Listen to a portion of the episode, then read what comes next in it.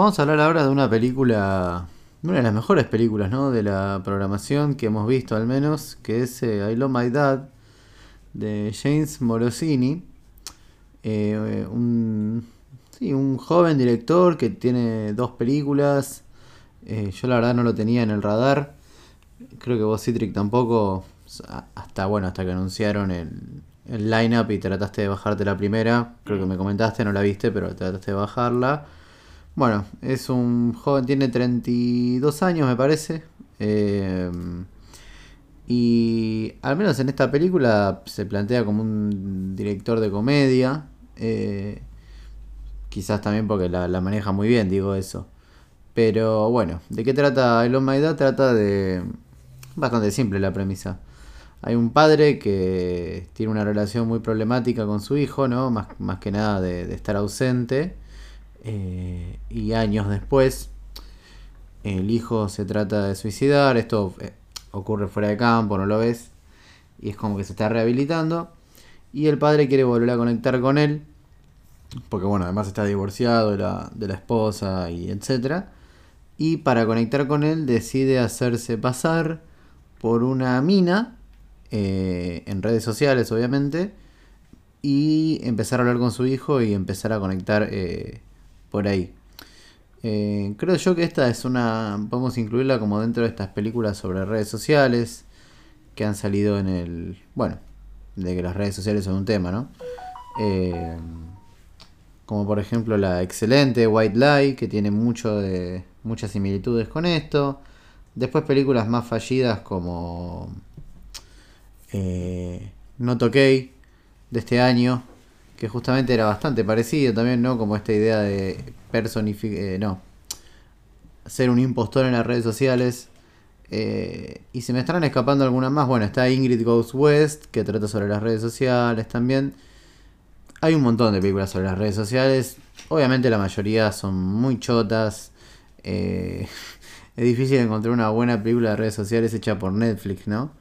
Eh, porque me parece también lo que pasa es que las películas de redes sociales eh, muchas veces se las entiende como bueno un consumo millennial, ¿no? Como una referencia eh, a lo millennial, a no sé, que, que un personaje use mucho Instagram, como usar hashtag, lo cual es raro, ¿viste? Porque muchas veces pasa que hay películas y series que no transcurren en estos tiempos y tienen adoptada como esa cultura millennial y de las redes sociales. Eh, no pasa en este tipo de, películas, ¿no? Como esta, esta gran película que es I Love My Dad. Eh, ¿Qué te pareció la, película, Citric? Me pareció excelente y no me pareció de redes sociales. O sea, las redes sociales están ahí porque eh, son un, un motor para la comedia, porque lo más importante en la comedia en general, o sea, para esta película, pero en la comedia en general, es la mentira. O sea, para una buena, una buena comedia siempre tiene que tener mentiras. Eh, por ejemplo, Tangalanga miente en su personalidad también. Eh, siempre es fundamental. Bueno, acá es eso, utiliza las redes sociales porque son... Eh, forman parte del contexto, pero... Bueno, pero habla de las redes sociales. Sí, pero no me parece que sea como, como si lo hace White Lie, que es como, bueno, exponer ciertas eh, cosas, eh, eh,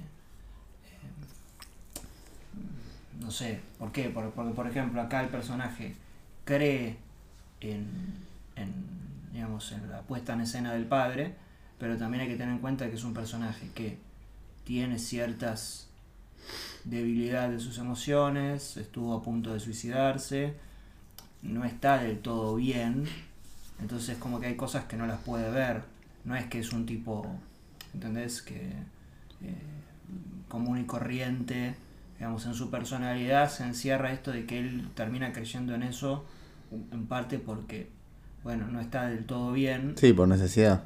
Y también porque, bueno, que necesita, ¿no? Eh, eso también está representado en la película a partir de estas como mm, alucinaciones entre comillas que tiene con imaginar a la persona. Digo, por un lado es un buen recurso cinematográfico para no tener que ver todo el tiempo gente chateando por celular, Eh, pero también es eh, el reflejo de esta persona que imagina, digamos, hasta la voz de, de la chica con la que quiere salir. Eh, yo le encontré mucha similitud a, a una gran película también de padres que se llama World Greatest Dad. Ah, mira, Eh, no la vi. donde Robin Williams hace un padre, el hijo es una basura y el hijo se, se ahorca masturbándose, o sea, se mata sin querer eh, y él empieza como a publicar, él es escritor, el padre es escritor y empieza a publicar supuestas cartas del hijo pidiendo disculpas a todos, ¿no? Sí, Como que le dejó cartas así y es claro. como que todos alaban, ahora todos creen que el hijo era, Era un buen tipo. era un buen tipo y además que alaban su escritura, pero al mismo tiempo él, claro, él está siendo destacado como escritor, pero él no es como un escritor fantasma, entonces bueno, eh, gran película, gran película, hay un humor negrísimo y esta también va por ahí y creo que eso es lo más saludable, ¿no? El humor negro.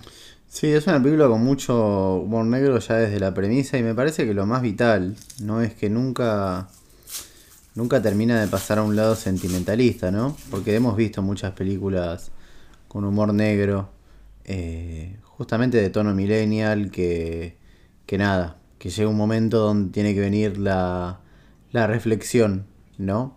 Porque me parece que una de las cosas que tiene como el cine millennial es esta idea de que siempre tiene que haber una reflexión con respecto a un tema eh, mirado desde un costado inclusive a veces superior, ¿no? Eh, que es un poco uno de los males de nuestros tiempos. Creo que la película recorre siempre una fina línea, ¿no? Entre, entre pasarse a eso, ¿no? En especial con lo que le pasa al pibe, ¿no? Porque más allá de lo- la impersonificación del padre y todo su vínculo, siempre está como latente el tema de, bueno, esta es una persona que tuvo a su padre ausente, que se nota que tiene problemas y que se quiso suicidar. Entonces el suicidio del pibe eh, siempre está en escena. No estoy diciendo no estoy diciendo qué pasa, sino simplemente como que la idea del suicidio está en toda la película. Y nunca termina de pasarse como a ese costado de, bueno, como bueno, llega un momento donde la comedia negra tiene que aflojar. En especial, los errores esos pasan en el tercer acto, digo, Not OK, que la hemos hablado en Patreon con Belu, eh, tiene eso. Tiene como que al final es como moralina. Y la otra Eh, también. Ingrid Gold West. Sí. Sí, es verdad. Eh, y acá no pasa eso. Y bueno, no pasa en, en White Lie. Mm. Y tampoco siento también que es como una de esas películas como White Lie, como Uncut Gems, como... ¿Cuál era la otra que había? Había otra que había salido hace poco también que era muy... de, de llevar todo al límite. Eh, pero no me acuerdo cuál es. Eh, ¿Cuál era? Bueno, ya me acuerdo. Y como es, eh, son películas, digamos, que nacen sabiendo que tienen que terminar en el barro. Y, y no le tienen que tener miedo a eso, justamente. Y cuando la tensión se estira hasta el punto máximo y hasta el punto de no retorno, bueno, como que la propia película tiene que asumir que se la va a bancar. Y esto lo hace. Y por eso es una. Es una de las mejores películas, creo yo, del festival. Y, es una comedia, como, como bueno, como puse en Twitter, que, que uno siente como. Bueno, quedan todavía como eh, esperanza de, de este tipo de comedias, quizás parecidas a, no sé, a lo que viste vos en el festival, clásicos, ¿no? Como eh, Los Enredos de Wanda. Sí, además de que también eh, eh, el personaje del padre, o sea, claramente está mal lo que está haciendo, pero es un tipo querible. Sí, Entonces, hay, hay, hay como una conexión, o sea, no, no, no, no es que la película es simplemente un tipo, viste, que... no, no es cruel. No, no. O sea, el chabón es un psicópata. Sí, Eh, pero. Sí, Pero ves que. Algo intenta. Sí, yo no sé si es un psicópata. Porque creo que la película justamente plantea eso, que el tipo no es un psicópata. Mm, O sea, el tipo es un padre que no sabe qué hacer con su vida y que tiene muchos problemas y que bueno, la forma de, de- de- de encarar, volver a su relación con su hijo es a través de lo mejor que sabe hacer, que es mentir. Y Claro. por eso se le va yendo de las manos. Pero eh, creo que sus intenciones son buenas. O sea, todo el tiempo lo dejan claro eso. Sí. Eh, pero bueno, eh, por eso digo que, que- que no, no demoniza al personaje. Y eso es eso está bien, ¿no? De hecho, al final es muy a tono con ese concepto. Mm. Porque Sí. si, lo de, si lo demonizara o, o si, o si hubiese como crueldad de más, eh, como que sería distinto el final. Sí. Y no sería tan, me parece, como sólido. Final es excelente. Bueno, Sí. no voy a decir nada, pero es, es excelente.